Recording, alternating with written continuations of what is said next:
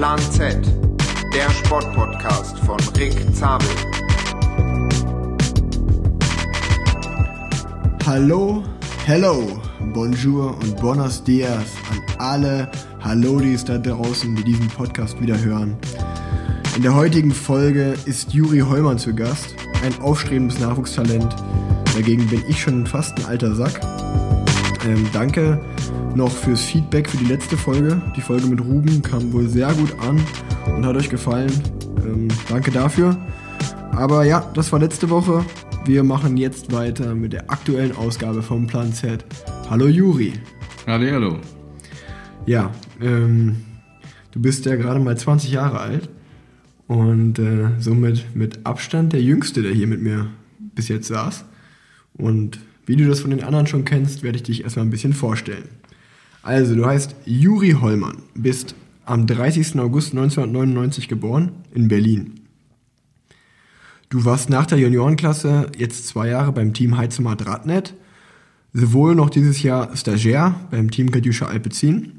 Kann man auch mal eine kleine lustige Story noch erzählen, weil wir eigentlich Teamkollegen waren, aber nicht ein einziges Rennen zusammengefahren sind. Ja, das stimmt allerdings. Und ähm, deine größten Erfolge habe ich mir jetzt mal rausgeschrieben, war, du warst Vierter der Weltmeisterschaften der U19 im Zeitfahren 2017 und im gleichen Jahr noch 17. im Straßenrennen der Weltmeisterschaften. Du hast dieses Jahr die Bronzemedaille gewonnen beim Zeitfahren der deutschen Meisterschaften, auch der Klasse U23. Hast die Bergwertung im Münsterland Giro gewonnen. Schöner Achtungserfolg. Ähm, und warst dieses Jahr eigentlich in deinem zweiten Jahr U23 schon fester Bestandteil der Nationalmannschaft. Ähm, bist auch dieses Jahr das WM-Zeitfahren der U23 gefahren in Yorkshire. Und ähm, ja, hast jetzt nach der Saison einen Profivertrag unterschrieben beim Team Movistar für die nächsten zwei Jahre. Ähm, und auch, man darf nicht vergessen, du bist auch Küken. Du bist das Küken der Trainingstiere. Ja, das stimmt allerdings. Also mit meinem Küken, da, da habe ich mir jetzt erstmal was eingefangen. Ja, du, du pochst darauf, einen anderen Namen zu bekommen. Du willst jetzt langsam vom Küken mal aufsteigen. Na, ganz so schlimm ist noch nicht. Also ich kann schon erstmal noch das Küken bleiben, aber ich denke mir so, ewig kann ich ja nicht das Küken bleiben. Also wer weiß, mir wird schon der Adler vorausgesagt, aber damit bin ich auch noch nicht so zufrieden. Der Adler, der Hahn, der Bussard, was gibt's da noch? Äh, müssen wir uns was überlegen, aber kriegen wir schon hin. Ach ja, auch äh, kurz, können wir mal kurz äh, Bezug nehmen auf den Tag der Trainingstiere, der letzten Sonntag stattgefunden hat. Der war ja wirklich Wahnsinn. Über 400 Radfahrer waren mit uns da unterwegs. Danke auch nochmal von meiner Seite aus da an jeden Einzelnen, der dabei war. Wirklich ein geiler Tag gewesen und wir werden das nächste Jahr safe wieder machen. Ähm, Habe ich irgendwas bei dir vergessen bei den Erfolgen? Eigentlich, eigentlich nicht so weit, nee. Würdest du noch, also ich weiß, dass du ungefähr in jeder Disziplin in den Nachwuchsklassen mal deutscher Meister warst, aber. Ja, nicht ganz. Erzähl Im doch mal. Zeitfahren war ich noch nie deutscher Meister. Das, das fehlt mir noch eigentlich da, wo ich mich fast am stärksten sehen würde. Ja. Habe ich es noch nie auf die Reihe gekriegt, irgendwie einen Meistertitel zu holen. Ähm, in der Einerverfolgung war ich bis jetzt auch nur Zweiter. Und sonst, ja, müsste ich glaube ich alles haben. Cross habe ich, Mountainbike nicht. Ja. Da haben sie mich, habe ich es einmal probiert, haben sie mich ordentlich versohlt. Und äh, ja gut, BMX oder sowas habe ich nie aber probiert. Straßenrennen hast du mal gewonnen. In Straßenrennen welcher Klasse? in der Jugend, U17. Jugend, Cross, wann war Cross? Cross auch in der Jugend, Auch U17. Und Bahn? äh, Bahn Punkte fahren, Madison, ähm, Vierer Mannschaft. Krass. Also haben wir auf jeden Fall einen mehrfachen deutschen Meister der Nachwuchsklasse, der Nachwuchsklasse sitzen. Ähm, wann hast du mit Radsport angefangen? Äh, ja, eigentlich verdammt früh. Also ich, ich habe es schon richtig vor, vorgelebt bekommen durch meine Eltern. Meine Mutter war professionelle Radsportlerin, mein Vater auch in den jungen Jahren, bis in den Junioren. Und Darfst ruhig Namen nennen. äh, wen jetzt? Meine Mutter. Ja, kannst ruhig beide nennen. Meine Mutter ist die, die Birgit Hollmann, äh, die ist, wie gesagt, sehr lange gefahren. Mein Vater nicht ganz so lang, Martin Hollmann. Und ja, da habe ich es halt vorgelebt bekommen und da habe ich dann eigentlich schon mit klein auf angefangen, Rad zu fahren, mit Radklamotten und allem. Dann glaube ich schon meine erste Lizenz mit fünf gelöst. Bin dann Mountainbike-Rennen und Crossrennen gefahren. Und dann bin ich in der U11 so an den Start gegangen, U13 alles mitgenommen, glaube ich, jedes, jedes Rennen gewonnen, was irgendwie zu gewinnen war. Ähm, ja, dann ging es aber schon, schon rückwärts. Äh, dann, dann bin ich aufs Gymnasium gegangen und dann wurde ich vor die Entscheidung gestellt, entweder Sport oder Schule oder du gehst auf ein Sportinternat. Und ja, dann bin ich äh, nach Cottbus gegangen und von da aus ging es dann mit der Schule wieder besser und der Sport wurde auch wieder besser. Supi, supi. Ähm, ich glaube, ich habe eine lustige Anekdote dazu erzählen, die mir gerade einfällt. Eine Anekdote gleich. Ja, ähm, ich meine, war, war, wir haben doch das Auto von deiner Mama, haben wir doch mal komplett einen Totalschaden gemacht. Ist das richtig? Ich weiß nicht. Ich Also glaub, der, der, glaube- der Jens Vogt auf jeden Fall. Ich weiß nicht, ob, ob dein Vater auch. Ich glaube ja. Ich glaube, wir sind mal, ähm, um dir das jetzt zu erklären, wir sind mal nach den Sommerferien, da war ich noch relativ klein, bin ich mit meinen Eltern zurückgeflogen und ähm, daraufhin äh, waren die Flüge waren alle irgendwie ausgebucht und äh, wir hatten dann nur noch am letzten Tag der Sommerferien nur noch einen Flug nach Berlin bekommen, sind dann mit der Familie nach Berlin geflogen und ähm, damals, mein Papa ist ja immer noch sehr gut befreundet mit dem Wille Wittig, Thorsten Wittig. Und da hat er den gefragt, ey, kannst du uns irgendwie ein Auto besorgen? Irgendwas, dass wir halt von Berlin dann nach Unna fahren können noch abends. Ähm, ist zwar natürlich blöd, aber das einzige noch bezahlbare so ungefähr, was eigentlich in Frage kommt. Da hat Wille uns einen Toyota damals besorgt. Ich glaube, das war äh, der Wagen von deiner Mama. Und dann sind wir da rein, haben den, also ich weiß nicht gar nicht, ob die deine Mama uns damals abgeholt hat, wie auch immer, ich war noch ziemlich klein. Auf jeden Fall sind wir mit diesem Auto nach Hause gefahren und es hat tierisch geschifft, ähm, also richtig geregnet auf der Autobahn. Und äh, mein Papa, also wir haben mega den Autounfall gebaut und dann hatten wir auf jeden Fall einen Totalschaden. Wir hatten richtig Glück, also es ist nichts passiert zum Glück, äh, aber das Auto war komplett hinüber. Ähm, und das war auf jeden Fall, weiß ich noch, das war auf jeden Fall ein unschöner Moment, wo mein Papa, glaube ich, dann Wille anrufen musste. Du, ähm, das Auto, was wir geliehen haben, das ist jetzt mal total schaden. Sorry dafür. Ja, Ähm, ich glaube, da hast du sogar recht. Da habe ich mich vertan. Dann war das doch dein Vater Ja. und nicht der, der Jens. Ja, das war auf jeden Fall, das war, da war ich auf jeden Fall dabei. Ja, äh, siehst du, haben wir auch noch gar nicht drüber gesprochen. Kommt hier zur Aussprache. Ja. Ähm, ja, super. Ähm, gut, dann wissen wir schon mal, wie du zum Radsport gekommen bist. Und dann habe ich mir heute auch aufgeschrieben, dann warst du, wie du gerade schon erzählt hast, warst du vor der Wahl Schule oder Sport oder beides auf dem Sportinternat. Sportinternat. Und dann bist du 2013 auf Sport, auf die Sportschule in Cottbus gegangen, ne? Ja, Für fünf Jahre.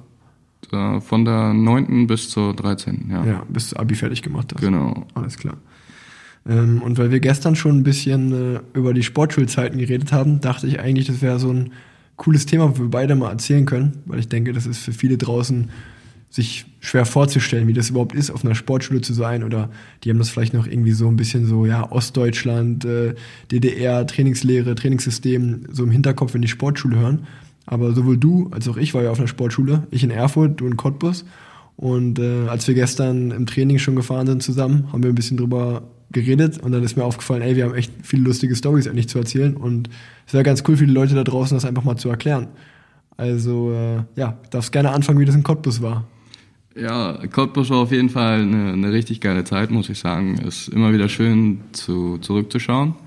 Wie, wie ich dir gestern schon gesagt hatte, also ich habe sogar jetzt am Ende ein Video davon, was wir Jungs zusammen gemacht hatten, was, wenn ich das Video einfach sehe oder alleine den Song im Radio höre, was mich einfach verdammt motiviert, weil ich an eine verdammt schöne und lustige Zeit zurückdenke. Aber wenn man dann genauer zurückdenkt, äh, merkt man eigentlich teilweise, wie man sich da einfach nur geschunden hat und gequält hat.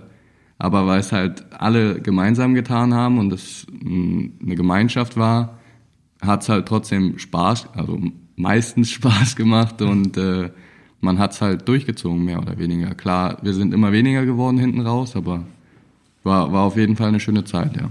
Ja, also kann ich bei mir auch nur sagen, in Erfurt, äh, das war eine Zeit, an die ich sehr, sehr gerne zurückdenke.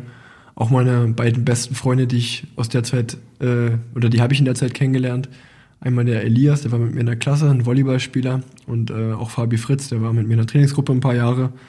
Ähm, und ja, also man muss sich halt vorstellen, Radsport ist ja schon ziemlich zeitintensiv trainingstechnisch. Und äh, wie du schon gesagt hattest, äh, nicht jeder kommt damit klar, irgendwie Radsport und Schule unter einen Hut zu bekommen. Und dann ist so eine Sportschule schon optimal, weil äh, man hat einfach einen, oder das Training wird eigentlich in die Schule mit integriert, so war es in Erfurt.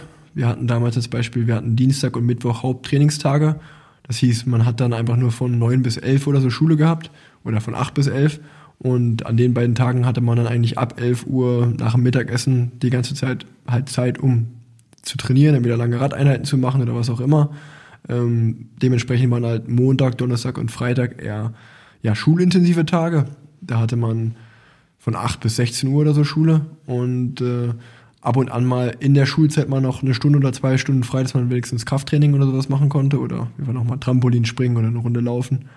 Und äh, ja, man hat aber auf jeden Fall im Endeffekt einfach Schule und Training unter den Hut bekommen. Ähm, jeder hat mit jedem gesprochen, aber eine gute Kommunikation, also Klassenlehrer, Trainer, Schüler, Sportler, ähm, hat einem einfach sehr geholfen, wenn man so eine Sportart aktiv und professionell betreiben will. Ähm, kann ich das nur jedem ja, ans Herz legen. Mir hat das sehr viel Spaß gemacht und ich bin damals mit Ende 13, glaube ich, auf die Sportschule gegangen und äh, ja, wenn ich daran zurückdenke, äh, was wir da in der Trainingsgruppe auch, wie du schon gesagt hast, für einen Zusammenhalt hatten, das ist Wahnsinn. Ähm, man, man geht da wirklich durch, durch dick und dünn zusammen so. Äh, durch die, durch die kal kalten Winter in Deutschland hat man sich zusammen trainiert. Äh, und ich kann nur so, gestern habe ich das schon erzählt, äh, bei uns daran erinnern, da haben wir äh, Crossläufe, hieß das. Da hatte jeder dann ein Mountainbike und auf das Mountainbike haben sich sozusagen zwei Personen aufgeteilt. Ähm, und dann ist man irgendwie zwei Stunden lang durch den Wald gefahren, beziehungsweise der eine ist gefahren, das war die Pausenzeit und der andere musste laufen.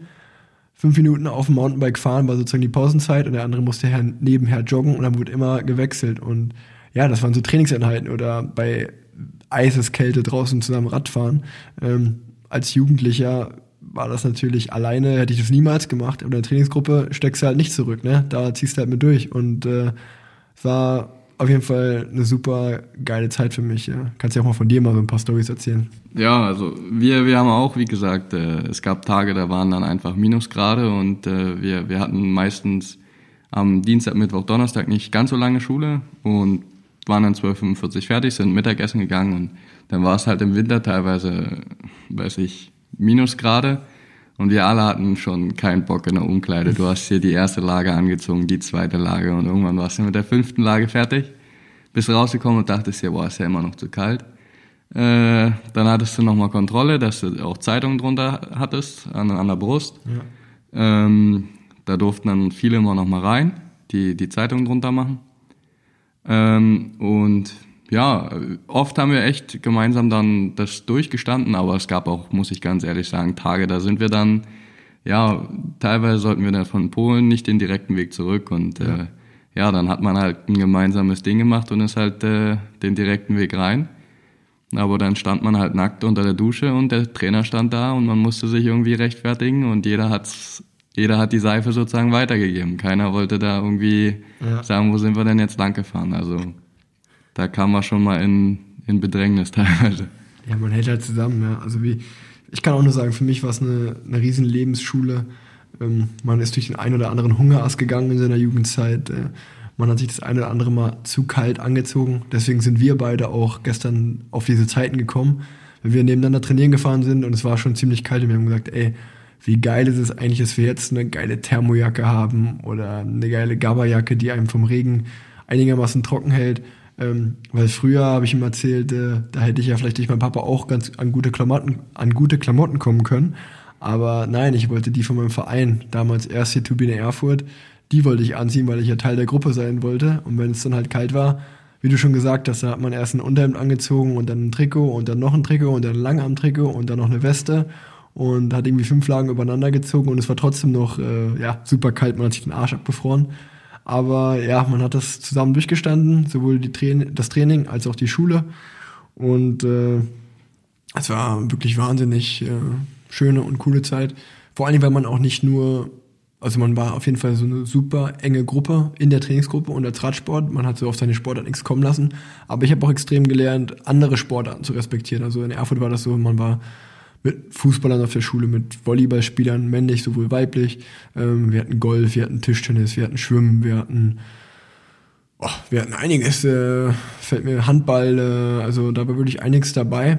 Und äh, das war eine ganz spezielle Atmosphäre, unter so vielen Sportlern äh, zur Schule zu gehen. Und äh, man wurde auf jeden Fall auch, wenn jemand sportlich sehr erfolgreich war, wurde extrem respektiert an der Schule.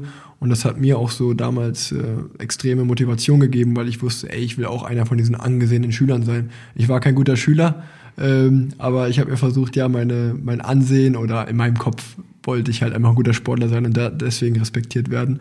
Schule ist ja da eh so ein bisschen äh, ein äh, spezielles Thema.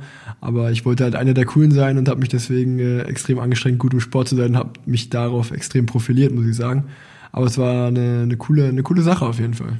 Ja, bei, bei uns war es ähnlich. Also die, desto höher du oder desto besser du im Sport warst, desto mehr Erfolge du, du hattest, äh, desto, desto mehr, desto höher war dein Ansehen. Also wir hatten sogar teilweise jährlich ähm, in der Sporthalle dann vom Schuldirektor mit Sparkasse da und wirklich großen Vertretern da wurden dann die besten Sportler der Sportart des Jahres geehrt und ähm, da war es schon eine Ehre, wenn du da, da mal runterkommen durftest.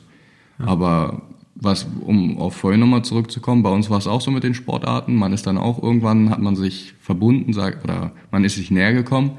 Aber bei uns war es eigentlich eher so ab der, ab der Oberstufe. Bis dahin war es eher im Gegenteil, dass zum Beispiel die Fußballer haben uns dann echt hart Sattelficker genannt und äh, wir die Fußballer, für uns waren das einfach nur Spasten. Ja. Ähm, aber ab der 11. Klasse, jeder hatte auch das Ziel Abitur irgendwo.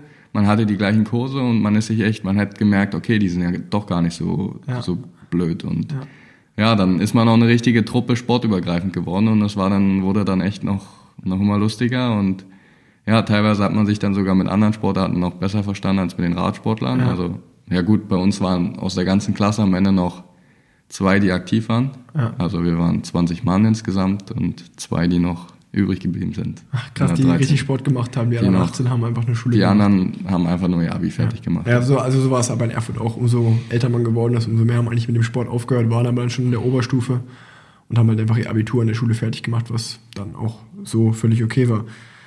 Eine lustige Story, die du gerne mal erzählen darfst, war die, die du mir gestern äh, auch erzählt hattest mit dem äh, Hungerast im Training wo du dann zurückgefahren bist. Erzähl mal. Äh, ja, ich muss ganz ehrlich gestehen, äh, ich hatte nicht nur einen Hungerast, ich hatte ganz schön viele und ich glaube, das, das gehört auch teilweise fast zur Tagesordnung, wäre jetzt übertrieben, aber wenn es auf den Winter zugeht, äh, hat, hat jeder einfach mal einen Hungerast gehabt in Cottbus und äh, ja, ich, ich hatte den einen oder anderen guten, also wenn es sich Richtung Hungerast genährt hat und man in der Jugend ans Auto zurückgefahren ist, unser Trainer hieß damals Herr Kummer, ist man zurück ans Auto gefahren und hat ihn erstmal gefragt, ja, oder hat ihm versucht zu vermitteln, dass man doch Hunger hat. Ja, dann hatte der Herr Kummer erstmal einen Zettel rausgeholt, darauf geschrieben, was willst du, und hat den erstmal an seine Scheibe geklebt. Das war erstmal das Erste, was er getan hat.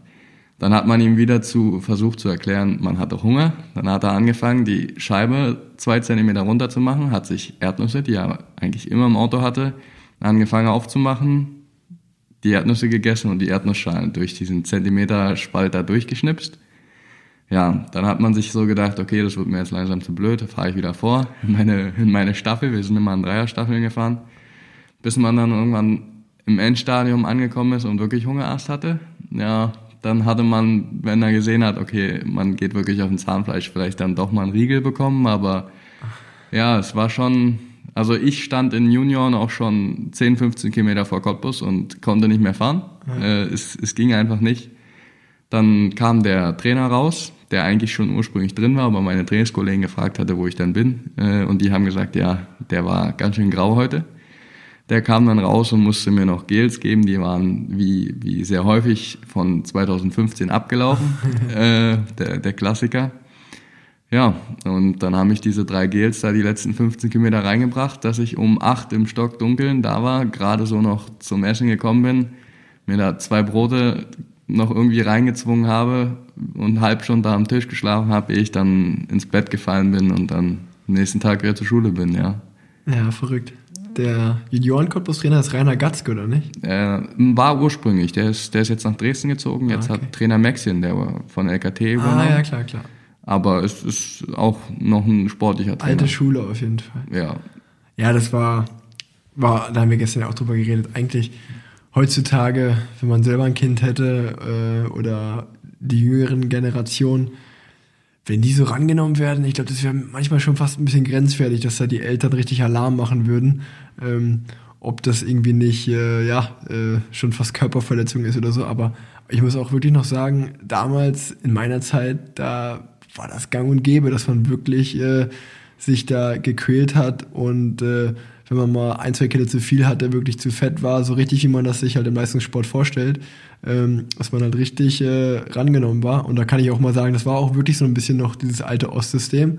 Aber ich glaube nicht, dass es äh, mir, ich kann nur von mir reden, äh, mir hat das keinen Schaden getan. Ich habe da Disziplin gelernt, äh, ich habe gelernt, pünktlich zu kommen, ich habe da gelernt, äh, was es heißt zu trainieren. Und äh, ja, es ist eine wahnsinnige Lebensschule einfach. Äh, und äh, das äh, würde ich dem einen oder anderen, den ich heutzutage mal auf dem Rad sehe, auch mal gern wünschen. Aber ich nenne jetzt hier keine Namen. Ähm, auch nochmal an meine Erfurter Trainer. Das war der Alexander Harisanov und dann der Michael Beckert. Ähm, danke an die, gerade an den Michael Beckert, der hat mir, glaube ich, sehr, sehr stark äh, auf meinem Weg geholfen, Profi zu werden. Unter anderem noch der Trainer von Lisa Klein immer noch. Ähm, falls das jemand hört, sagt doch mal Bexen, liebe Grüße. Ähm, Grüße gehen raus an Michael Bexen. Nicht zu verwechseln mit Michael Jackson. Ähm, ja, jetzt machen wir einen riesen, äh, riesen Themensprung, Juri. Du bist Zeitfahrer. Was ist auf deiner Warm-Up-Playlist? Uh, ich muss ganz ehrlich sagen, äh, Warm-Up äh, mit Musik mache ich nicht lange, seit, seit dieser Saison erst.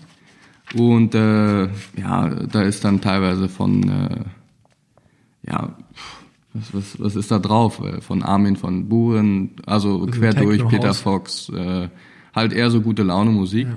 Ja. Ähm, Last Christmas. Zum Beispiel, unter anderem, ja. ähm, nein, äh, wie gesagt, ich mache das noch nicht so lang. Ich muss auch sagen, ich bin ehrlich gesagt immer noch nicht so der, der riesige Fan davon. Äh, ich bin da lieber eigentlich sogar fast in meinem Tunnel. Die, die Ach, Musik spielt da für mich eine untergeordnete Rolle. Wenn, wenn sie dabei ist, okay. Aber ja, also normal, ich fahre noch nicht lange mit Watt. Äh, sonst habe ich das immer nach Gefühl gemacht und beim Warmfahren ist es ähnlich. Also ich gehe auf die Rolle, habe mein Programm abgespult und dann bin ich an den Start gegangen. Also weder groß mit Musik oder also ich habe ja. da einfach mein Ding durchgezogen, ohne Warte, ohne irgendwas zu wissen, okay. ohne Puls. Ach, sehr gut.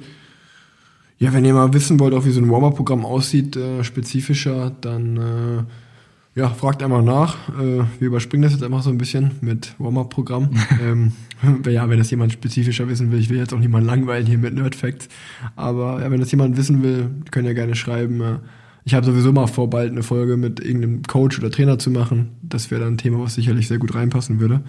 Ähm, zu meiner Warm-Up-Playlist kann ich nur sagen, ich habe Apple Music und die Playlist auf öffentlich gestellt, also so, dass die jeder finden kann. Wer da also bei Suchen eingibt, voll im Modus, ähm, heißt diese Playlist von mir. Da sind viele Lieder dabei, die ich so hör, höre, um mich zu pushen. Egal, ob es jetzt vorm Zeitfahren ist oder einfach nur im Training, wenn die letzte Stunde anbricht und ich schnell nach Hause will.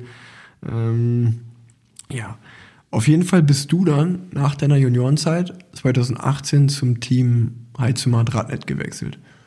Willst du da ein bisschen was erzählen über die zwei Jahre in dem Team, wie das so war? Äh, war, war auf jeden Fall eine schöne Zeit, definitiv. Äh, wir, dadurch, dass wir ja nicht so viele waren, äh, waren wir auch, wie gesagt, wieder eine richtige Truppe. Ähm, man, man ist auf jeden Fall richtig zusammengekommen. Ähm, es, es hat richtig Spaß gemacht und jetzt am Ende, wo ich gegangen bin, bleibt natürlich auch wie so ein Vaterbeigeschmack. Äh, sind coole Jungs gewesen und die jetzt halt, oder bleiben sie auch und die jetzt halt so zu sehen, wird teilweise schon schwierig. Viele hören auf, äh, viele gehen woanders hin. Ich glaube jetzt von dem Team diesem Jahr bleiben zwei Mann übrig. Krass. Ein ähm, richtiger Umbruch. Ja, definitiv. Äh, also ja, ich werde auf jeden Fall schauen, dass ich da Jungs wiedersehe, aber so sonst, ähm, ich denke, ich habe viel gelernt in dem Team. Mhm. Mir, mir wurde viel mitgegeben. Ähm, das erste Jahr war ein bisschen schwierig mit dem Abitur noch nebenbei, aber ich denke, Ende der ersten Saisonhälfte mit der Deutschlandtour oder auch anderen Rennen und dann die, das zweite Jahr war auf jeden Fall jetzt schon ein richtig schönes Jahr, muss ich schon sagen. Hat auf jeden Fall Spaß gemacht in dem Team. Ja, willst du mal erklären, also das Team Heizmann Ratten ist eigentlich ein eigenes Team vom Bund Deutscher Radfahrer, also von der, vom Nationalen Verband. Und es ist eigentlich fast gleichgesetzt mit einer Nationalmannschaft, die es früher gab, zu meiner Zeit noch. Ähm, und mittlerweile ist es eigentlich so, wenn man Nationalfahrer ist, dann fährt man, also nicht in jedem Fall, aber in vielen Fällen fährt man dann für das Team. Und das Team ist auch nochmal intern ja, getrennt in Bahnfahrer und Straßenfahrer. Aber ja, da kennst du dich sicherlich besser aus als ich. Ja, das ist ein bisschen kompliziert in dem Team. Äh, ich muss, glaube ich, ehrlich gestehen, es findet jetzt, glaube ich, auch ein Umbruch statt. Ich glaube, Heizomat ist jetzt nicht mehr dabei. Das Ach, heißt wieder nur noch Radnet. Ähm, und der Fokus in dem Team liegt eigentlich schon mehr auf der Bahn mit der Olympiaförderung und allem, ähm, muss man schon ganz ehrlich sagen. Aber natürlich gibt's auch die, die Straßenschiene obwohl es in der jetzt auch nicht mehr so gut aussieht, wenn man jetzt halt schaut, der Jumbo hat wieder ein neues Nachwuchsteam, Sunweb hat ihr Nachwuchsteam. Ja. Da gehen dann halt die jungen Fahrer schon eher in diese Nachwuchsteams, ähm, als dann zu Radnet. Das ist dann inzwischen meistens, denke ich, die dritte Wahl.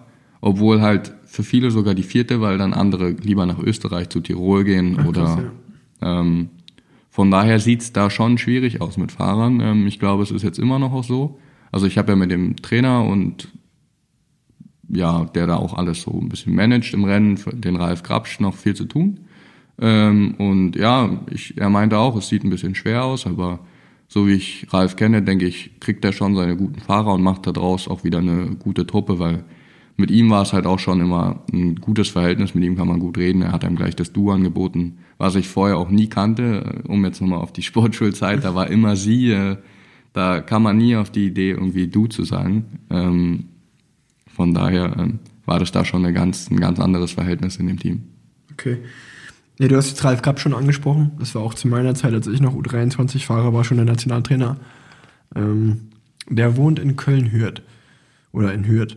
Ähm, und du bist dann auch nach Hürth gezogen. Das ist ja der Grund, warum du auch bei uns in der Trainingsgruppe bist. Also zusammen mit dem Nils Polit, André Greipel, Freddy Störmann und mir. Ähm, wie kamst du zu diesem Schritt eigentlich so als Berliner, dann auf der Sportschule in Cottbus und ja, dann ziehst du einfach mal komplett in den Westen nach, nach Hürth äh, bei Köln und äh, war das nur, weil der Nationaltrainer Ralf Grabsch auch dort wohnt und du dann halt ein strukturierteres Training hast oder was hast du dir davon erhofft? Ist eigentlich eine relativ lange Story sogar. Ich saß in meinem Zimmer und ähm, wir haben diskutiert was dann jetzt für mich das Beste wäre. Also mit dem Abitur ging halt dem Ende entgegen. Ähm, und ich wollte auf jeden Fall ein Studium anfangen. Und dann habe ich halt geschaut, ähm, welche Studiengänge oder besser gesagt, welche Fachhochschulen, Sporthochschulen es anbieten, den Sport zu unterstützen. Ähm, und wollte aber eigentlich ursprünglich in den Süden gehen, also Richtung Bayern, also wo ich schon dann auch in die Berge fahren könnte. Rosenheim zum Beispiel war, war ein Thema bei mir. Ähm, da wollte ich ursprünglich eher hin, ähm, hatte dann aber nie so richtig was mit dem Studium gefunden. Ähm, und halt auch mit der Trainingsgruppe war schwierig. Ich wollte schon eine Trainingsgruppe haben, weil das in Berlin bei mir auch schwierig war. Mhm. Es war zwar eine Trainingsgruppe vorhanden, aber ich musste teilweise so ein bisschen, die Trainingsgruppe fuhr eher in Ostberlin los, Richtung Potsdam dann, und ich wohne eher in Nord, nee, Nordostberlin, die Trainingsgruppe fährt in Westberlin los, so rum ist es. Und dadurch war es für mich immer ein bisschen schwierig, ich musste ja durch die Stadt. Und ja, von daher habe ich nach was Neuem gesucht, aber wie gesagt, erst im Süden. Und ja, das wurde dann aber alles nichts. Und letztendlich hatte ich dann die EFH, die Rheinische Fachhochschule hier gefunden, mhm. mit dem Studiengang Maschinenbau, der mir zugesagt hatte. Und dann hatte Ralf halt auch zu mir gesagt, ey, ja, das würde super passen. Die ist hier zehn Kilometer von mir, dann könntest du hier in der Nähe wohnen und hier hättest du eine gute Trainingsgruppe und es wäre nicht weit zu Rennen. Und am Anfang war ich nicht so begeistert. Ich hatte mich schon da auf die südliche Ecke eingestellt, Bodensee die Richtung oder sowas. Und ja, dann habe ich ja irgendwann gesagt, okay, ja, die Klassiker sind nicht weit weg. Äh, ich habe wirklich eine gute Trainingsgruppe da, da sind viele Profis. Und ja, letztendlich habe ich dann da angefangen, eine Wohnung zu suchen und ja, dann am Ende eine Wohnung gefunden, die 300 Meter zu Nils ist, äh, anderthalb Kilometer zu André, zwei Kilometer zu Ralf. Du wohnst, glaube ich, acht Kilometer weg. Also ja. es ist schon Wahnsinn, wie dicht wir alle beieinander wohnen. Ja, auf jeden Fall. Ähm, ja, ich bin ja der einzige richtige Kölner nochmal, kann man schon mal sagen, der hier in Köln wohnt. Ihr seid ja Erhörter. Das sage ich jetzt nur, um Nils zu ärgern. Nee, aber ich finde es extrem mutig, was du gemacht hast. Also ich kann mich noch genau daran erinnern, letztes, es war ungefähr letztes Jahr um die Zeit, so Oktober, November. Ziemlich genau, ja. Ähm, als du dann auf einmal äh, dabei standest. Also wir sind ja, wir fahren ja öfter mit der, ist eine super bekannte große Gruppe, die Hövelgruppe hier. Die fährt immer dienstags, donnerstags, samstags und sonntags immer in Hürth-Berrenrad an derselben Kreuzung los. Und eigentlich so, wer kommt, der kommt, 9.45 Uhr ist Abfahrt. Und äh, ja, da fahren wir halt auch äh, öfter mal mit. Und dann standest du eigentlich an einem der ersten Wochenende mit dabei. Dann irgendwie, da habe ich mir noch gar nichts bei gedacht. Man kommt ja auch nicht immer sofort ins Gespräch. Ähm, und dann war eigentlich, glaube ich, spätestens nach der zweiten Einheit meinte Nils zu mir oder wir haben selber gesprochen, so, ey, ja, ich wohne jetzt hier. Und dann haben wir gesagt, so eigentlich, weil wir waren bis dahin immer drei Leute, äh, Nils, André und ich, haben wir gesagt, ey, perfekt, ein Vierter, dann können wir halt einfach es noch besser zu trainieren, zwei vorne, zwei hinten. Ähm, und äh, vier Leute, die sozusagen hauptberuflich dann Radfahren machen. Und ja, wir verabreden uns oft. Und ja, ist ein super mutiger Schritt gewesen und äh, ja, trägt ja auch seine Lorbeeren einfach. Ich glaube, man darf nicht vergessen, äh, dass du damals mit diesem Schritt halt sehr, sehr in deine Zukunft investiert hast. So, du bist komplett raus aus der Komfortzone. Du kenn, kanntest ja bis auf Ralf keinen besser und selbst Ralf kanntest du nicht super gut, ja. denke ich mal. Ist ja auch nur dein Trainer, ist jetzt nicht der beste Freund, bei dem man rumhängt. Definitiv, ähm, ja, klar. Also du ziehst irgendwo hin, wo du weder großen Freundeskreis hast, beziehungsweise gar keinen Freundeskreis. Also kein soziales Umfeld, nur Leute, die du halt vom Hören und Sagen kennst, aber kein persönlich. Aber du machst das, weil du halt davon was versprichst. Und jetzt hier da, ein Jahr später, hat es schon mit einem Profivertrag geklappt. Ähm, und ich glaube, da sollten sich viele andere junge Fahrer mal ein Beispiel dran nehmen, dass halt nicht immer nur zu Hause und äh, irgendwie nicht aus der Komfortzone raus äh, und ich will ja mein Leben auch noch irgendwie genießen. Ich finde, du bist da ein gutes Beispiel. Du hast dein Herz in beide Hände genommen und gesagt, hier, ich will irgendwie Profi werden, äh, ich springe da ins kalte Wasser, ich schau mal, ob es das wird. Wenn es nichts wird, kann man immer noch wegziehen nach zwei, drei Jahren.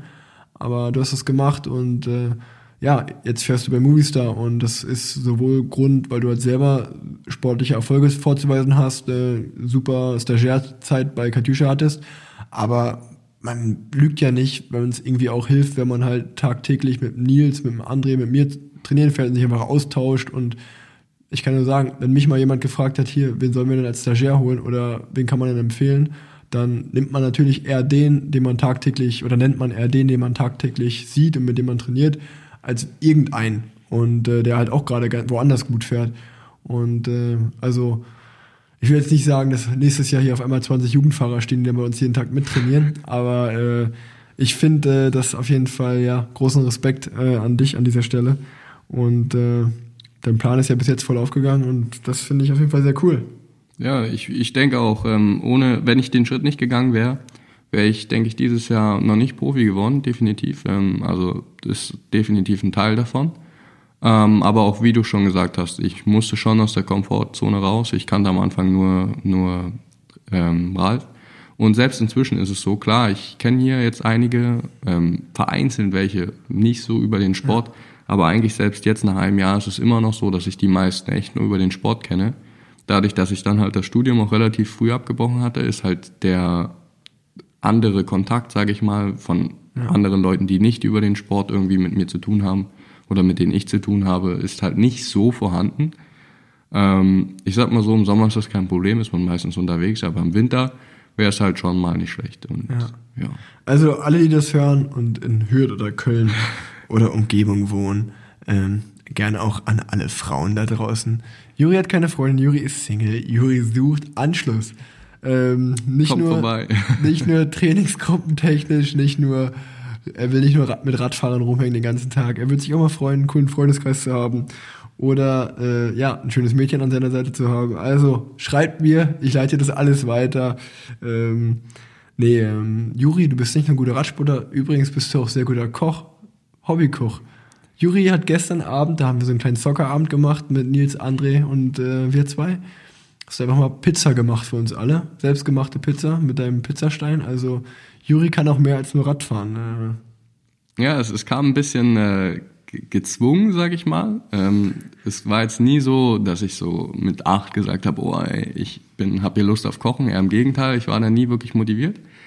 Ähm, aber ich bin dann halt ähm, nach Köln gezogen und bevor ich mir halt, bevor ich nach Köln gezogen bin, dachte ich schon so, okay, wenn ich da hinziehe, muss ich auch irgendwie ein bisschen Ahnung haben, wie man kocht. Also ich will da nicht nur irgendwie dann die TK-Pizza jeden Tag da auf dem Teller haben. Ich will dann schon ordentlich was essen und ich hatte, klar, ich bin abgesichert über die Bundeswehr, da bin ich auch mega happy drüber. Ähm, auch wenn das jetzt demnächst endet, aber ja. läuft ja über. Aber da bin ich auch, wie gesagt, sehr, sehr dankbar für. Aber ich hatte trotzdem, die Wohnung hat mich viel gekostet, ich hatte nicht viel Gehalt, äh, viel was überbleibt. Ja. Ähm, von daher musste ich mir schon einen Plan machen, wie ich gut esse, ohne dass ich da ähm, irgendwie viel Geld ausgebe. Und ja, so bin ich im Voraus, bevor ich nach Köln gezogen bin, schon einmal in der Woche zu meiner Oma gefahren, habe da sozusagen den ersten Kochkurs absolviert. Bei der Oma, cool. Ähm, hab dann nochmal bei meiner Mutter sowohl, bei meinem Vater, überall, wo ich halt konnte, so ein paar Sachen mitgenommen, habe ich mir alles aufgeschrieben, habe ich jetzt immer noch. Inzwischen benutze ich das halt nicht mehr, aber am Anfang, wo ich halt in Köln war, habe ich es viel genutzt. Und ja, so, so hat sich das halt entwickelt. Und dann habe ich halt gemerkt, okay, ich habe auch echt Spaß dran, habe mir das halt immer schön angerichtet alles und ja, inzwischen denke ich schon, dass ich behaupten könnte, dass ich nicht schlecht kochen kann. Im Backen habe ich definitiv noch viel Potenzial. Ähm, aber so was das Kochen angeht, denke ich, kann ich schon auf die Schnelle was, was ganz Leckeres machen. Ja, du hast sogar einen eigenen Instagram-Kanal, den kannst du ja promoten. Könnte ich auf jeden Fall machen, aber ich muss auch ganz ehrlich gestehen, äh, da ist so ein bisschen zurzeit äh, die Kurve nach unten. äh, ich habe zwar, wie gesagt, immer noch viele schöne Sachen, schöne Bilder von leckeren Essen, die ich gekocht habe. Ähm, aber mir fehlt so ein bisschen die Motivation, das weiter am Laufen zu halten. Okay. Dafür hatte ich jetzt zu viel anderes um die Ohren, halt auch mit dem nächsten Jahr und und und. Ähm, aber ja, vielleicht nehme ich es nochmal in Angriff. Also könnt ihr ja trotzdem mal reinschauen. Ja, ist ja ein schönes Hobby, muss ja Spaß dran haben, muss ja nicht auf Krampf machen. Genau. Sportsman.kitchen heißt das, oder? Ja, ich, ich glaube, da bist du richtig, ja. Ja, also jeder, der mal wissen will, wie so ein alleinstehender Radfahrer kocht und wie das dann aussieht, der kann bei Juri vorbeischauen auf dem Kanal. Da zaubert er immer was. Und die Mädchen können natürlich auch persönlich bei mir mal vorbeischauen. so will ich das hören. Ähm, ja, wir haben jetzt auch schon ein bisschen drüber geredet, äh, dass du jetzt Profi wirst ähm, bei Movistar die nächsten zwei Jahre. Willst du da vielleicht einfach mal erzählen, wie das so zustande kam? Ist eigentlich äh, auch eine, eine krasse Sache. Ich war, nachdem ich da Stagiaire wurde bei Katusha, ähm, war ich natürlich erstmal mit der Lage komplett, komplett glücklich. Ähm, ich hatte einen Stagiairplatz in einem World Tour Team, habe das extrem genossen, war extrem motiviert. Hatte dann, wurde dann sogar von Bora in ein Trainingslager eingeladen, habe da teilgenommen und hatte wie eine kleine Hoffnung, dass ich vielleicht ein Angebot von Bora bekomme. Aber ich war an sich erstmal zufrieden mit der Lage. Ich war zweite, bin zweites Jahr jetzt, hätte noch zwei Jahre U23 gehabt. Von daher war da eigentlich kein Stress. Ähm, aber ich habe mir halt die kleine Hoffnung gemacht, vielleicht macht mir Bora ein Angebot. Die haben mir dann allerdings abgesagt und einen Tag später kam dann die Zusage, ja, hier, Movistar will dich haben. Und nicht, äh, die haben Interesse, sondern die wollen dich. Die haben ein Angebot gemacht. Und ja, da kam ich erstmal nicht so drauf klar. Ich, Im ersten Moment fühlt es sich natürlich nicht so real an. Mhm. Und ja, letztendlich, was, was brauchte ich groß überlegen?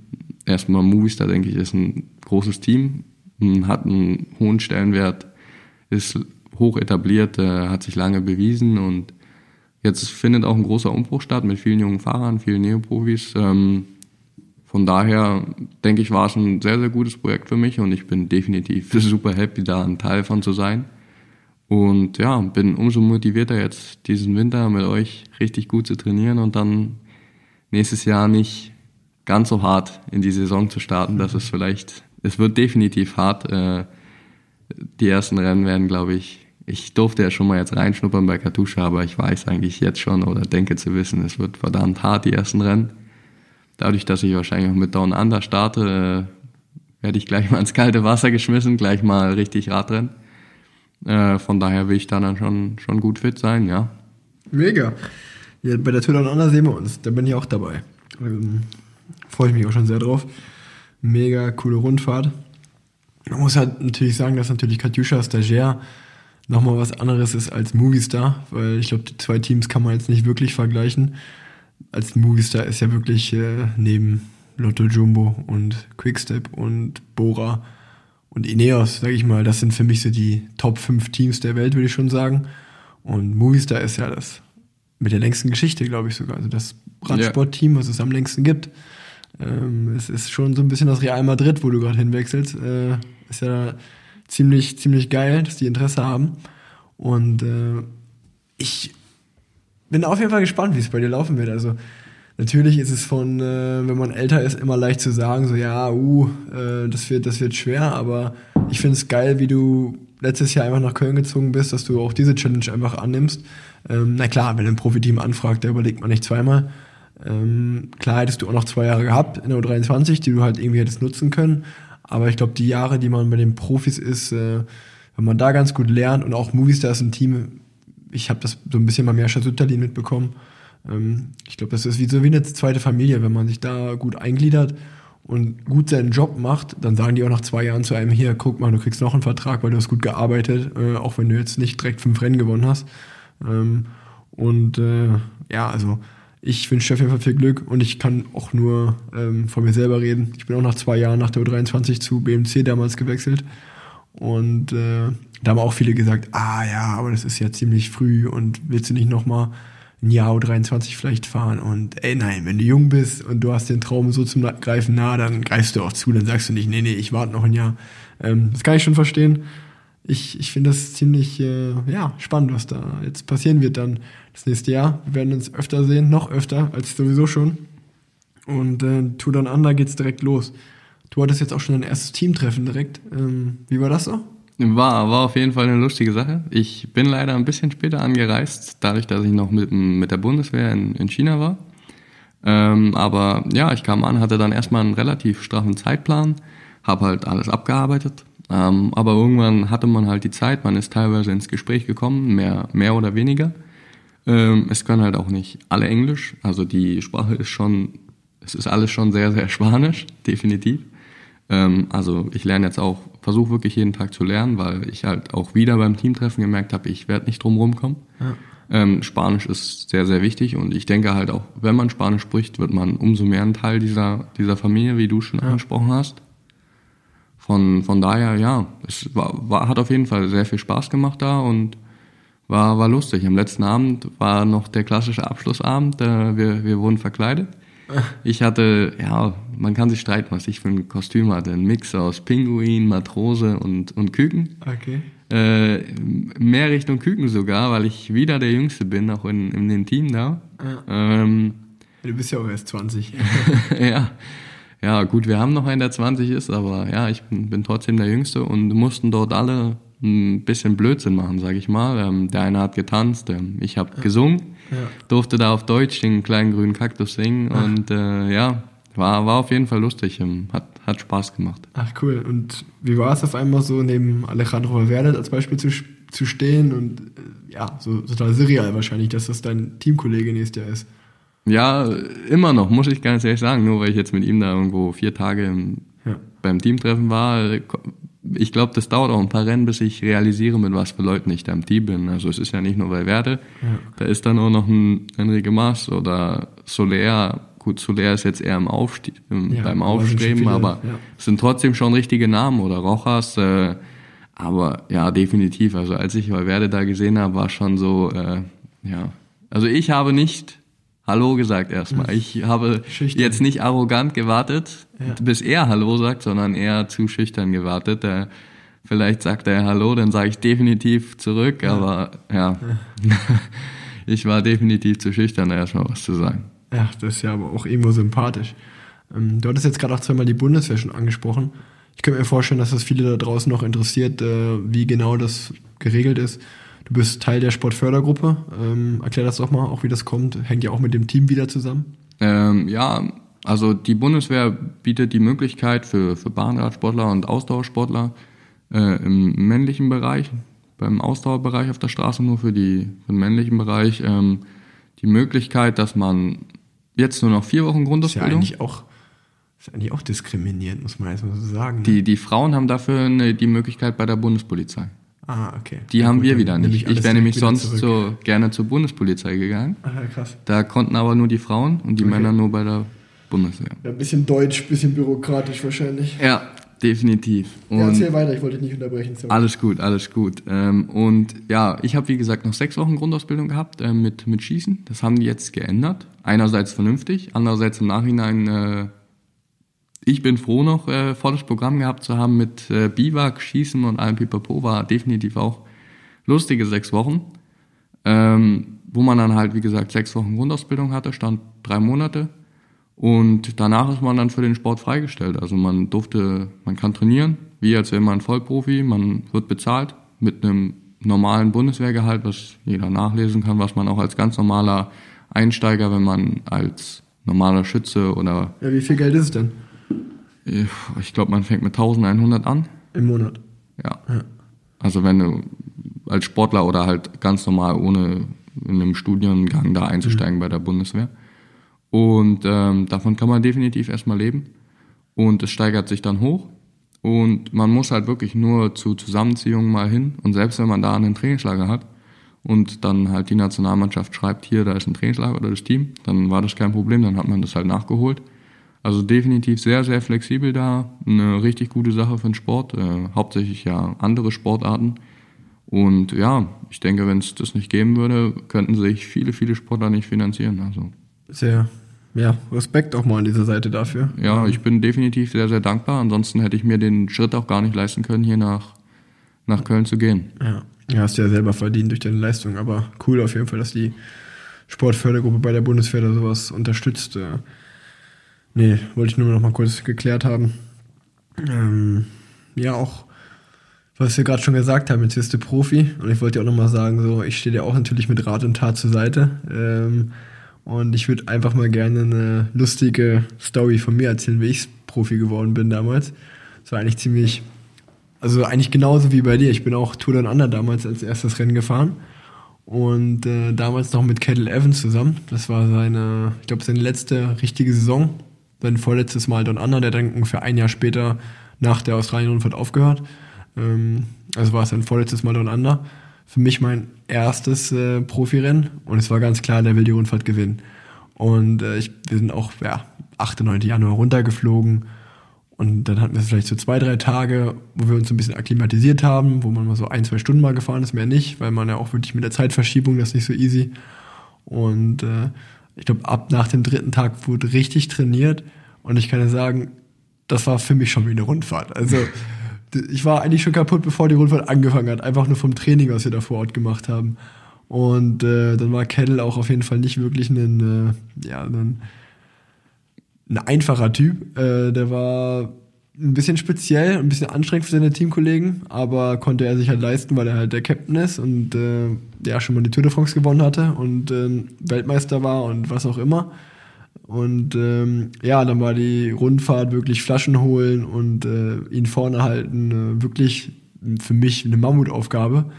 Dann hat er auch, glaube ich, direkt die zweite, dritte Etappe gewonnen, das gelbe Trikot gehabt. Ab da war es stressfreier, weil dann musste ich immer nur noch vorne im Wind fahren und äh, ein bisschen verteidigen. Äh, also Tempo fahren, die Gruppe auf Distanz halten, was auch ganz gut geklappt hat. Aber dann halt 30, 40 Kilometer vom Ziel, als das Finale dann so langsam losging, war ich dann auch eigentlich abgehangen und bin einfach ins Ziel gerollt und äh, war froh, meinen Job irgendwie geschafft zu haben. Ähm, ist am Ende dann Zweiter geworden bei der Rundfahrt. Und da weiß ich noch, da waren alle wirklich, als wenn jemand gestorben wäre. An dem Tag, wo er das Trikot verloren hat an Simon Gerrans äh, am Willunga Hill, als wenn da jemand gestorben wäre. Übelst schlechte Stimmung. Und ich dachte mir so, ey, ja gut, wir sind immer noch Zweiter in der Gesamtwertung, ist doch top. Ähm, naja, dann äh, war diese Tour dann einer zu Ende. Alles nach Hause geflogen. Und ich musste noch da bleiben. Ich glaube, zehn Tage oder so. Musste in dem gleichen Hotel in Adelaide. Hab noch weiter mit Jacopo Guarnieri, der war damals bei Astana, mittlerweile bei Francis de Jeux. Ähm, der musste auch da bleiben. Ähm, wir zwei sind dann noch da geblieben, wie gesagt, für eine Woche oder zehn Tage, haben dann weiter trainiert, weil ich dann direkt zur Dubai-Tour geschickt wurde, von dort aus. Bin äh, also von Australien nach Dubai geflogen, ein, zwei Tage da gewesen. Dann war damals ein Prolog. Da den hat Taylor Finney gewonnen vor Steve Cummings. Ähm, dann waren wir wieder Platz 1 und 2 in der Gesamtwertung. Dann bin ich daraufhin drei Tage ähm, von vorne gefahren, äh, um das Trikot zu verteidigen, was uns diesmal gelungen ist. Und dann hatten wir da an einer richtig geilen Rooftop-Bar in Dubai so schon äh, einfach eine coole Abschluss, einen coolen Abschlussabend, ein paar Bierchen äh, und äh, ich glaube sogar Taylor Finney äh, hat mal so eine richtig teure Zigarre für jeden äh, spendiert, weil das ist ja so ein bisschen so, so ein Ding, wenn man gewinnt, dass man äh, so no cigar today, wenn man nicht gewinnt, also und wenn man gewinnt, dass man dann eine Zigarre rauchen, rauchen kann, zumindest so in den englischsprachigen Nation, na, äh, jetzt kommt ein geiler Satz von mir, in englischsprachigen äh, Radsportländern ist das so ein bisschen so ein Ding. Und das war für mich, weiß ich noch, total surreal. Wie du sagst, ich kam auch aus der U23 und dann irgendwie nach Australien geflogen, nach Dubai. Dann sitzt man da auf irgendeiner Rooftop-Bar und dann dachte ich so, oh ja, Alter, jetzt bin ich bei den Profis angekommen. Ähm, das harte Erwachen kam dann relativ schnell, als ich dann in Belgien später die Klassiker fahren musste. Dann wusste ich, äh, das ist hier der richtige Radsport, das ist nicht durch die Welt touren und äh, Global, Global Cycling, das ist wirklich, wie man es kennt, in Belgien einfach auf die Schnauze kriegen ähm, und dann irgendwo abgehangen sein, dann ist halt niemand mehr da. Aber ja, ich äh, glaube, da kommen spannende Zeiten auf dich zu. Äh, in der World Tour wird es sicherlich nochmal anders abgehen und äh, ich bin auf jeden Fall super gespannt, wie das jetzt live bei dir so mitzuerleben. Und äh, ja, wir sehen uns dann in Australien, wird ja mega geil. Ähm, das zu der Anekdote dieser Folge. Ähm, dann können wir eigentlich mal direkt eine Hörerfrage beantworten. Die Hörerfrage, ich habe sogar drei Hörerfragen, um ehrlich zu sein. Die erste kann ich dich ja beantworten lassen. Ähm, die wäre, müsst ihr beim Einkauf oder Restaurantbesuch darauf achten, was ihr isst, damit ihr keine Probleme mit dem Anti-Doping bekommt? Ähm, also jetzt an sich, beim normalen Einkaufen, muss ich ganz ehrlich sagen, achte ich eigentlich nicht drauf. Äh, nee, muss man auch nicht. Ganz normal einkaufen, ich hole schon gesundes Zeug, aber es hat ja jetzt nicht mit Anti-Doping zu tun. Und ja, im Restaurant, äh, also ich war jetzt wie gesagt in China, da habe ich dann drauf geachtet, dass ich kein Rind esse, weil ja, man oder ich gehört hätte, dass in China da mit diesem, was damals mit Armstrong war, mit dem Steak, ja. deshalb habe ich das halt, oder mit dem Burger habe ich das halt weggelassen. Ähm, aber ansonsten achte ich bei der Ernährung jetzt eigentlich, brauchst du nicht drauf achten, ist, ist alles gut. Richtig, also da kann man ganz klar sagen, beim Restaurantbesuch äh, in Deutschland, in Europa, muss man sich keine Sorgen machen, dass man da irgendwas Kontaminiertes isst äh, und hinterher positiv ist. Da sollte man eher bei Nahrungsergänzungsmitteln oder so aufpassen. Da sollte man nur was nehmen, was auf der Kölner Liste ist. Oder es gibt auch von der NADA eine App, wo man eigentlich, egal ob das jetzt Nahrungsergänzungsmittel sind oder äh, ein Ibuprofen oder was auch immer, das kann man einfach da eingeben ähm, in der App und dann wird einem angezeigt, äh, ob das verboten ist, ob das erlaubt ist, ob es da irgendwelche Einschränkungen gibt. Das ist richtig gut äh, gemacht. Auch mal Lob an die NADA an dieser Stelle und äh, man sollte nur in Ländern, wie du sagst, äh, Mexiko und China sollte man kein Fleisch essen, weil da ist halt das Risiko, kontaminiertes Fleisch zu essen, sehr, sehr groß. Und ja, ähm, warum warst du eigentlich in China? Das kann man auch mal kurz klären. Ähm, ja, es war eine, die Olympischen Spiele sozusagen vom Militär alle vier Jahre finden die auch genauso wie Olympischen mhm. Spiele statt. Und die fanden halt dieses Jahr in China statt, im Oktober. Ende Oktober war, meine, war das, ne? Wie bitte? Ende Oktober war das. Ja, deshalb war meine Saison verdammt lang. Ähm, aber war, war eine coole Sache. Also die haben da für, für 800 Millionen für uns ein Dorf gebaut und für 800 Millionen. wir waren zwei Wochen da. Ähm, es war, war echt gigantisch. Ähm, zwei Wochen da gewesen, wie gesagt, für zwei Radrennen. Also ja, eine Woche so ein bisschen Wettkampfvorbereitung, mhm. mehr oder weniger. Dann zwei also Rennen. weniger. zwei Rennen. Äh, am Ende konnten wir, wie gesagt, mit Patrick Haller, der hat dann im Rennen. Ah ja, stimmt. Wir waren in der Spitzengruppe, Patrick und ich. Er gewinnt dann, ich werde Fünfter, wir werden in der Mannschaftswertung noch Zweiter. Also sogar noch so eine schöne Medaille mitgenommen. Echt ein Geil. schöner Abschluss. Glückwunsch. Und hatten dann noch eine schöne Woche Urlaub in, in China. Haben natürlich auch mal probiert, da irgendwie mhm. feiern zu gehen abends wurden natürlich gleich abgefangen von Sicherheitsleuten, dass die Regierung das gesperrt hat. Ach krass. Ähm, aber sonst alles top organisiert. Wir hatten einen Ausweis, damit konnte man alles machen. Also du bist mit dem Ausweis, Ausweis in den Bus gegangen, in eine Stadt, die so groß ist wie Berlin. Ja. Und war alles gut. Wo war das genau? In, in Wuhan. Du konntest damit Bahn fahren. Kannst du mir jetzt alles erzählen, das wüsste ich trotzdem nicht. das war echt Wahnsinn, was sie da gemacht haben. Also auch nochmal ein schönes Erlebnis gewesen zum Abschluss. Ähm, ja, habe hab ich gerne mitgenommen, definitiv. Cool, cool. Ähm, gut, dann zur zweiten Hörerfrage.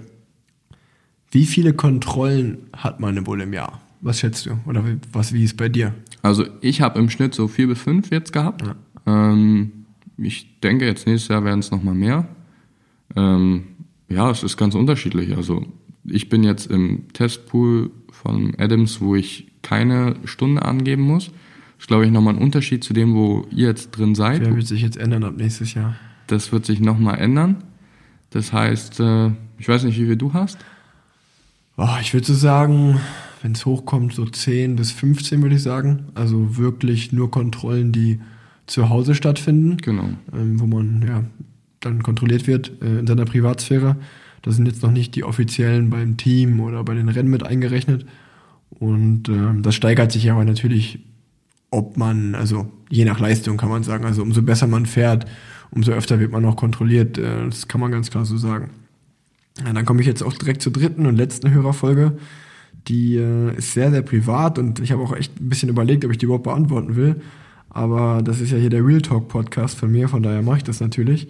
Ähm, die Frage war, wie denn für mich das Geständnis äh, 2007 von meinem Papa war, als der äh, sozusagen mit Rolf Aldag in der Pressekonferenz äh, damals Doping gestanden hat. Und äh, ich muss sagen, dass ich, äh, ja, das war ziemlich, äh, das kam ja für mich auch aus dem Nichts. Ich habe das einen Tag vorher erfahren ähm, oder vielleicht sogar nur ein paar Stunden vorher. Das war 2007, da war ich auch erst 14, 13, nee, es war im Juli, also 13 Jahre alt. Ähm, und es war, glaube ich, ein Jahr, bevor ich auf die Sportschule auch gegangen bin. Oder, dann, oder im Herbst davon. Aber gut, hat jetzt damit nichts zu tun. Ähm, das war sozusagen, äh, ja, einfach, ich glaube, das war im Mai, als er stattgefunden hat. Also auch für mich ganz normal in der Schulzeit. Und äh, ich hatte gerade angefangen mit Radfahren zu der Zeit. Und äh, ich kann das für mich sagen, mein Papa ist trotzdem für mich der absolute Held geblieben. So, ich habe trotzdem, äh, auch bis heute, hat sich daran nichts geändert. Ähm, und äh, ich stehe weiter voll hinter ihm äh, weil es halt mein Papa einfach ist. Ähm, aber wie es für mich war, ist schon, ja, war schon äh, auch für mich kacke, muss ich sagen. Ich, auch im Nachhinein kann ich nur sagen, so, ich hatte ja damit gar nichts zu tun. Äh, das war ja in dem Sinne ein Fehler von meinem Papa. Und äh, man wird aber einfach mitverurteilt irgendwie so. Also gerade auch Kinder sind ja brutal. Ich kann mir gut vorstellen, dass halt das irgendwie im Radio kam und dann äh, der irgendjemand aus der Familie dann irgendwas Böses gesagt hat und so ein Kind schnappt das ja einfach auf und sieht dann mich einen Tag später in der Schule und sagt dann auch was Böses dann zu mir, warum auch immer. So sind halt Kinder. Ich weiß nur, dass ich einen Tag später in die Schule gegangen bin und äh, ja, mein Leben hatte sich total geändert. Also ich war sicherlich schon immer gerade in, in einer kleinen Stadt wie Unna schon äh, war das so ein bisschen, ah, das ist der Sohn vom Zabel, da wird man eh schon mal ein bisschen anders beäugt, als wenn man einfach äh, Müller, Schmidt, was auch immer heißt. Äh, aber an dem Tag war das richtig so, man ist in die Schule gekommen und es ist wie, wie man sich das in so einem Film vorstellt. Man wird da, man merkt so, die Leute tuscheln, die gucken einen an und ja, der eine oder böse, andere böse Kommentar äh, kam da auch.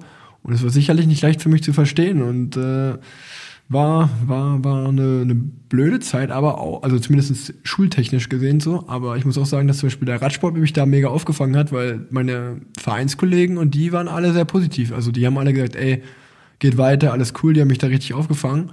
Ähm, aber ja, war sicherlich auch nicht super einfach für mich damit erstmal so ja, umzugehen, auch weil man als Kind ja darauf nicht vorbereitet wird. Ähm, aber ja, so im Nachhinein denke ich, dass es mich auch vor allen Dingen stark gemacht hat und äh, ja, zu der Person hat werden lassen, der ich bin. Ich denke, dass ich dadurch schon früh gelernt habe, irgendwie auf Dinge taktisch klug zu antworten, sage ich mal, oder äh, wie man sich verhält. Und äh, ja, ich denke, oder ich hoffe, ich konnte das einigermaßen gut und ehrlich beantworten. Ähm, ja, nächste, nächste Sache wäre der Tipp für den Nachwuchs. Was du da ein Tipp, Juri? Mein, mein Tipp für den Nachwuchs. Ähm, ja, ich habe auch immer probiert, probiert ruhig zu bleiben, definitiv. Äh, man, Im Nachwuchsbereich ist man verdammt aufgeregt oft. Vor, vor großen Rennen hatte ich es, dass ich abends nicht schlafen konnte. Ähm, und ich denke mal, vor sowas ist dann halt natürlich der Schlaf auch wichtig. Ähm, und da, dass man einfach dann, klar, man muss vor einem Rennen heiß sein, man muss sich darauf freuen, aber sich vielleicht nicht zu heiß zu machen, vielleicht doch nochmal, weiß ich, wenn man gerade einen Kumpel da hat, äh, eine Freundin da hat oder weiß ich, lieber mit dem nochmal was zu machen, dass man auf andere Gedanken kommt, dann versucht ins Bett zu gehen. Und klar schläft man da nicht gleich ein, aber halt ein bisschen auf andere Gedanken zu kommen. Und wenn es dann aufs Rennen zugeht, dann kann man wieder ein bisschen nervös sein, das ist gut, aber ja, nicht nur immer auf den Radsport zu schauen, es, es gibt noch ein, ein anderes Leben, definitiv, ähm, und das kann ein, der Radsport kann einen auffangen, aber genauso das normale Leben kann einen auch auffangen. Ja. Deshalb ähm, denke ich. Das ist ein guter Tipp, ruhig bleiben. Ähm, alles genau. nicht so ernst nehmen.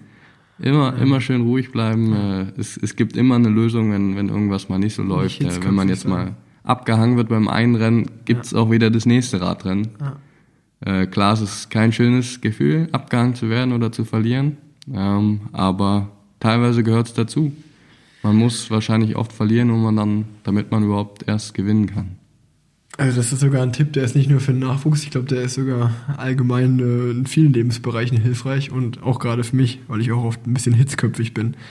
Ähm, ja, mein Tipp, falls du jetzt keinen gehabt hättest, wäre gewesen, äh, dass man sich als junger Fahrer auf jeden Fall einen Verein aussuchen soll, der eine gute Nachwuchsarbeit hat. Also oder auch nochmal auf eine Sportschule gehen kann, wenn einem das Spaß macht, wenn man der Typ dafür ist und kein Heimweh hat zum Beispiel. Weil ich kann nur sagen, äh, ja, ich hatte immer Glück, der RSV Unna, wo ich angefangen habe, bevor ich dann nach Erfurt gewechselt bin, war auch schon ein Top-Verein. Der hat auch heute noch eine super Nachwuchsarbeit. Da kann man auch einfach mal den Tobias Müller als Beispiel dafür nennen. Die haben eine super Nachwuchsarbeit beim RSV Unna. Und ich glaube einfach, wenn man halt irgendwo in einen Verein kommt, wo halt sechs, sieben, acht Gleichaltrige mit einem rumfahren, das werden ja deine Freunde auch automatisch. Das macht halt viel mehr Bock, als wenn man der Einzige ist oder zu zweit nur. Ähm, deswegen Augen auf bei der Vereinswahl und äh, da ein bisschen darauf achten, dass da auch was los ist, wo ihr hingeht. Ähm, das kann man, macht einfach mehr Spaß. Ähm, Definitiv. Radsport verbessern. Hast du einen Tipp? Hast Wie man den Radsport verbessern kann. Oder soll ich erst einen sagen und dann kannst du in der Zeit überlegen? Mach, machen wir es so. Mein, mein Radsport verbessern Tipp für diese Folge die brennt unter meinen Nägeln, die habe ich schon lange. Ich verstehe nicht, auch merchandise-technisch, warum Radsportteams sich nicht an einem Fußballteam oder alle Teams, die halt einfach Nummern auf den Trikots haben, sich daran zu orientieren. Es hatte zwei Riesenvorteile meiner Meinung nach. Erstens, jeder Fahrer ähm, spart sich dieses lästige Nummern machen, hinten mit immer noch mit äh, wie sagt man, äh, Nadeln, äh, Stecknadeln. Äh, Sicherheitsnadeln. Sicherheitsnadeln, Stecknadeln, Sicherheitsnadeln. ähm, äh, das, die Nummer da dran festzumachen, die flattert auch rum, also auch das, man achtet auf Aerodynamik und was weiß ich, und dann macht man sich da so eine Plastiknummer hinten dran. Okay, bei der Tour ist es eine Klebenummer, aber macht es halt trotzdem nicht besser. Ich meine, klar, das ist ein bisschen oldschool und alles wie früher, aber ein bisschen nach vorne denken. Ähm, das spart man sich, das ist der erste Vorteil. Das zweite ist, als Beispiel, stell mal vor, man hat jetzt 25 Fahrer im Team und man sagt zu allen 25 Fahrern, pass auf, du suchst dir jetzt eine Nummer aus zwischen 1 und 99 und äh, natürlich hat jeder Fahrer nur eine Nummer, also es gibt jetzt nicht mehrere mit der Nummer 8 als Beispiel. Ähm, und dann druckt man das als Beispiel vielleicht hinten in den Kragen und auf die Ärmel oder so, so dass man es halt auch im Fernsehen sieht. Und dann weiß halt jeder, ah, die Nummer 7 vom Team Katjuscha Alpecin, das ist Nils Polet. Ähm, das ist doch mega geil. Und wenn man dann halt nicht nur das Team Katjuscha Alpecin-Trikot haben will, sondern das von Nils Polit auch noch, dann holt man sich halt das mit der Nummer 7. Es wird halt merchandise-technisch mega schlau sein. Und auch für Fernsehkommentatoren, die wissen dann halt, also im besten Falle behältst du die Nummer auch karrierelang oder zumindest für ein Jahr, wenn du das Team dann nicht wechselst, dann wissen die auch, ah klar, hier Nummer 6, das ist Alexander Christoph von UAE Tour äh, von UAE Tour sage ich, UAE-Team. Ähm, das ist ja, also das verstehe ich nicht, warum macht man Aber das nicht? das wären ja am Ende über 400 Nummern, oder? Würdest du sagen, pro Team eine Nummer? Ja, pro Team eine Nummer. Es pro gibt, Team eine Nummer. Na, aber es ist ja, wenn dann halt die Nummer 7 von Katjuscha Alpecin ist ja dann ein Fahrer und die Nummer 7 vom Team Quickstep ist ja ein anderer Fahrer.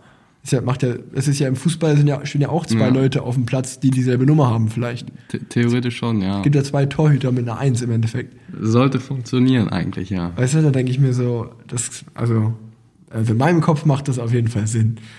Ähm, Andererseits sind so eine Nummer, muss ich auch sagen, immer wieder ein schönes Andenken an, an bestimmte Rennen. Ähm, so nach guten Rennen oder besonderen Rennen kann man sich so eine Nummer dann auch schön aufheben. Wenn man dann immer nur die gleiche hat, ja, habe ich hier da Siegen Da sieht man den Unterschied zwischen einem Neuprofi und einem Profi, der nächstes Jahr schon in seine siebte Saison gibt. Also ich glaube, ich könnte meine komplette Wohnung mit Nummern tapezieren, wenn ich die alle aufgehoben hätte. Ähm, bei mir landen die meistens bei den Fans oder, oder im Müll.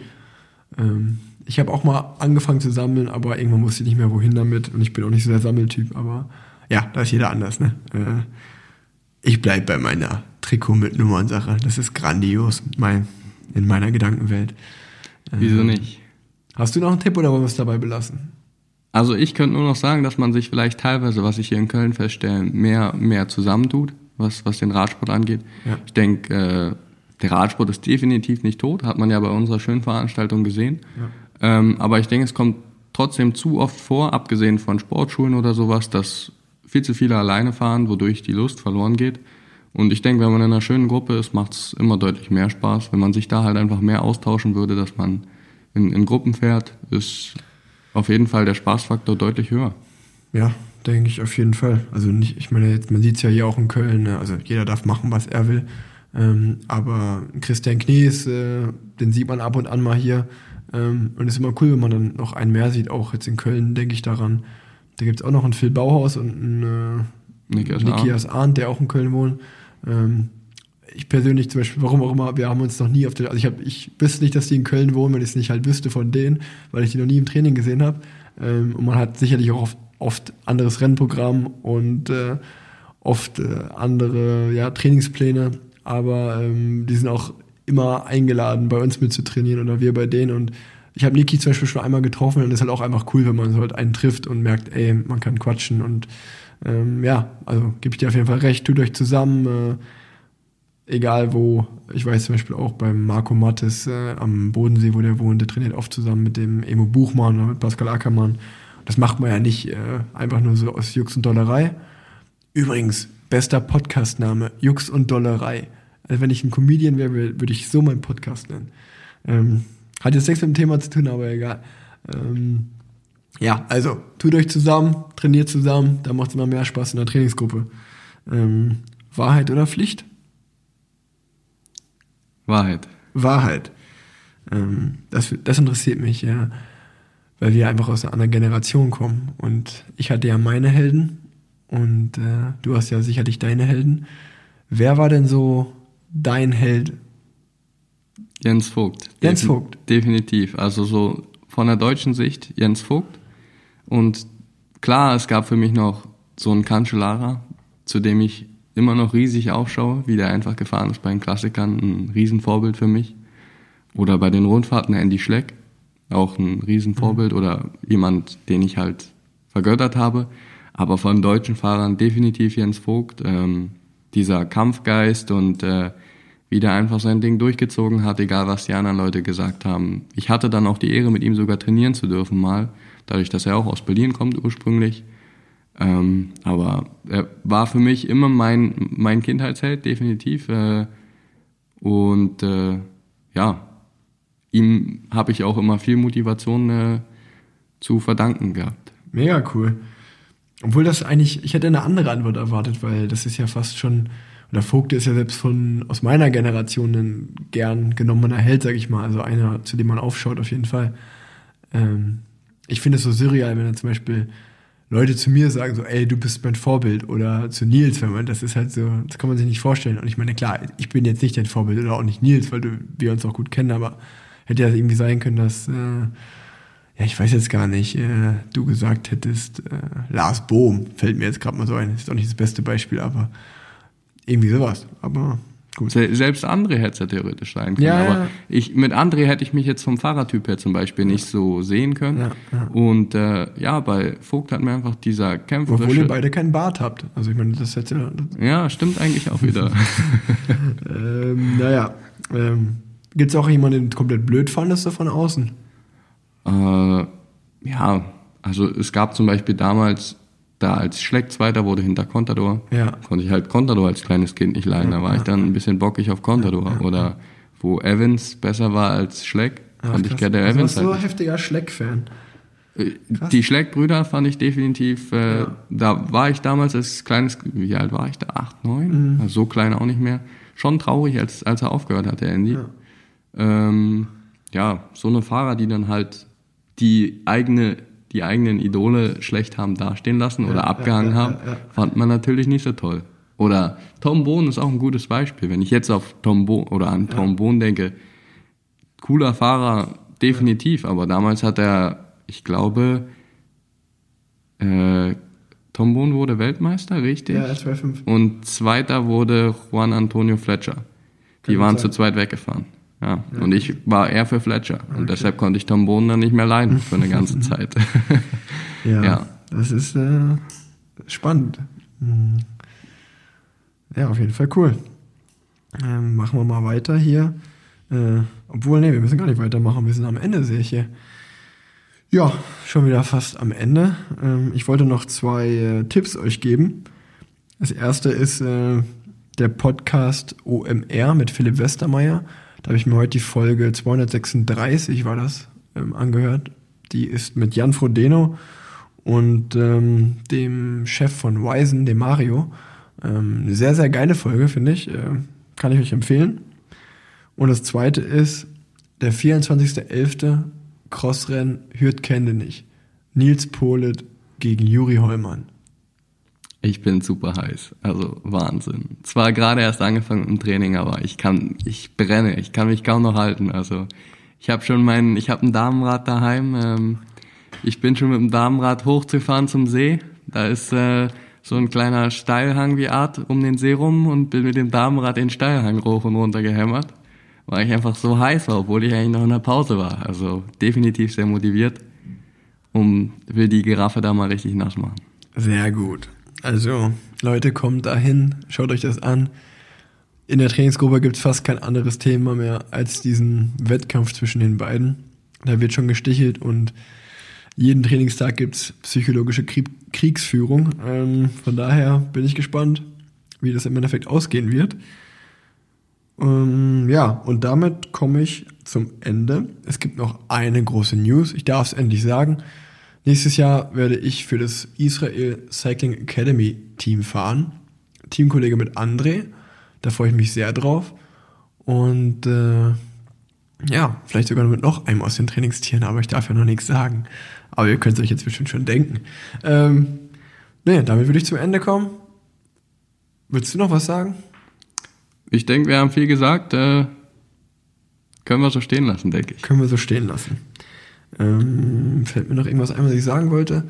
Ich glaube, ach ja, gerade das wollte ich sagen, deswegen habe ich gerade so ein bisschen auf dem Schlauch gestanden.